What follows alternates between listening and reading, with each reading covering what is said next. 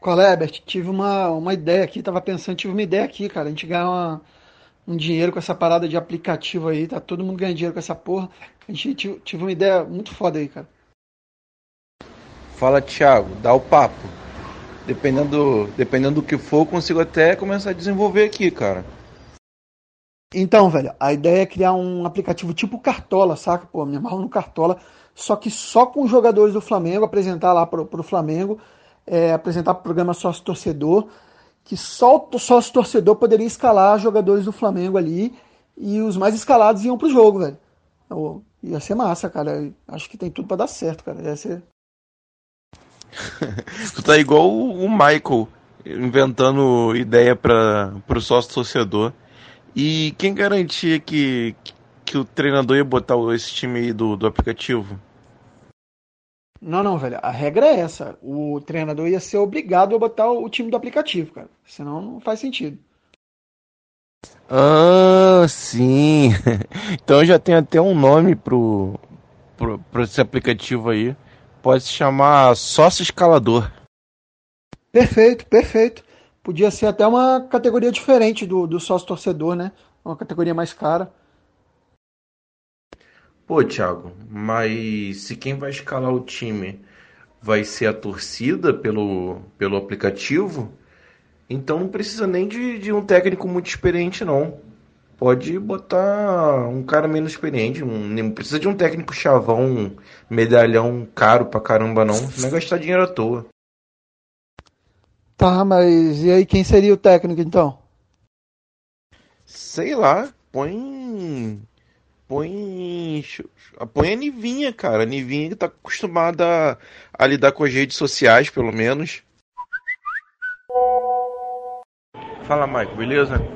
É. Cara, você sabe que quando um técnico novo chega num time, esse time costuma jogar melhor por um tempo, né? Tu tá ligado nisso, né? Fala, Herbert. Tô ligado sim. Então, cara, eu tava pensando numa parada aqui. E se o Flamengo contratasse quatro técnicos pro, pro ano que vem? Já começar ano que vem. Cara, quatro técnicos? Não iria ficar meio confuso, cara? É. Os times jogam melhor nos três primeiros meses quando tem um técnico novo. E da onde tu tirou isso, cara? Instituto Data Foda-se. Onde? Michael, o importante é que o time tá jogando bem agora, cara. O, o time tá, tá bem nesse começo com o Dorival. E você se lembra como é que foi o começo com, com o Barbieri? O começo, quando ele assumiu o time? É, o Flamengo realmente estava jogando muito bem, cara. E você lembra também do começo com o Carpegiani e, e também o começo do.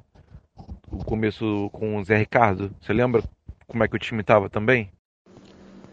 É verdade, cara. Tá começando a fazer sentido. Então, em vez do Flamengo ficar demitindo um, um técnico a cada quatro meses, seria melhor contratar no começo do ano já três ou quatro, aí a cada três meses um, um sei lá, um, um cara fica três meses. Aí depois ele é substituído por outro que fica mais três meses, aí sai, dá lugar pro próximo, que fica mais três meses e assim vai, cara. Não espera, não espera a curva cair, não espera o, ele ficar, o time ficar ruim com três meses ainda tá bem, aí já troca, já põe outro, que fica mais três meses, e assim vai. cara, é tão louco que é capaz de dar certo, cara. Pô, tô falando, cara. E ainda teria vantagem que o técnico que substituísse já ia conhecer a equipe, né? Porque ele tá lá, ia conhecer a equipe, o clube, a diretoria, e já ia estar lá mesmo, então só vejo vantagens. Tá, mas e o custo de manter esses quatro treinadores? Então, sairia quase no mesmo de ficar demitindo o treinador a cada quatro meses. Porque quando demite um treinador, o clube é obrigado a pagar o seu salário até o fim do, do contrato que tinha feito. Então, pagar quatro treinadores no ano que, que foram demitidos e pagar quatro treinadores que estão empregados, no clube dá, dá no mesmo, pô. Fala aí, Thiago, beleza? Cara, você saberia me dizer se tem alguma regra no futebol que impeça um time de ter dois goleiros ao mesmo tempo? Fala, Herbert, beleza, cara? Dois goleiros. Porra, que pergunta. Dois goleiros, velho. Nunca vi isso. É, cara, tenho quase certeza que não pode. Quase certeza. Posso até olhar depois as regras aqui, mas tenho quase certeza que não pode. Por quê, cara? Não, não, não é nada não. Deixa pra lá. Era pra uma parada que eu tava pensando aqui, mas deixa pra lá. Mas se liga só, mudando de assunto.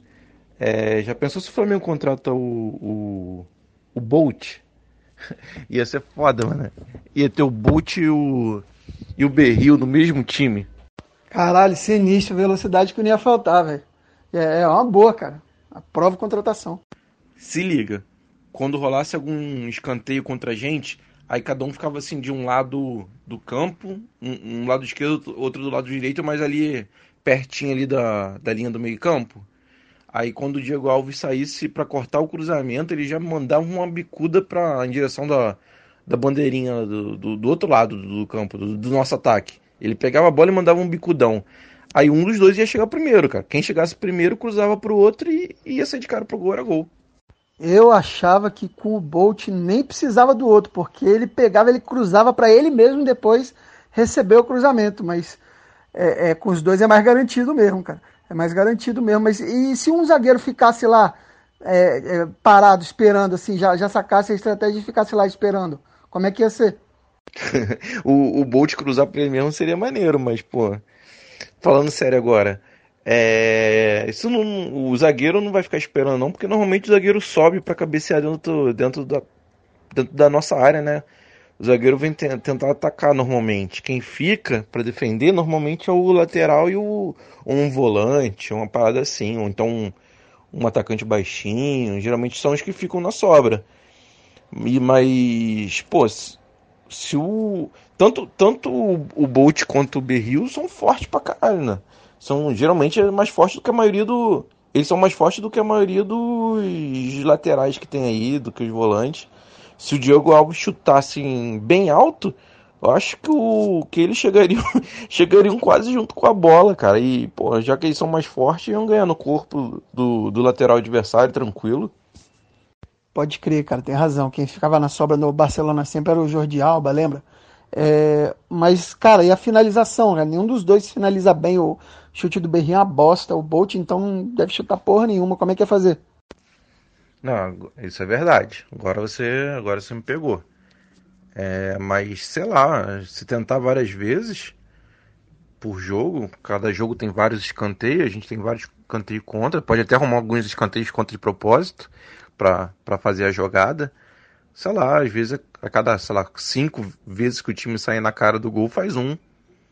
Uma hora vai, ó, água mole e pedra dura, né, cara? Eu acho que dá para sair, fazer, acho que dá para fazer uns golzinhos assim. É, pelo que tu falou aqui, tô calculando aqui a média de um, um gol e meio por partida, é isso? Pô, já começa a ficar interessante, cara.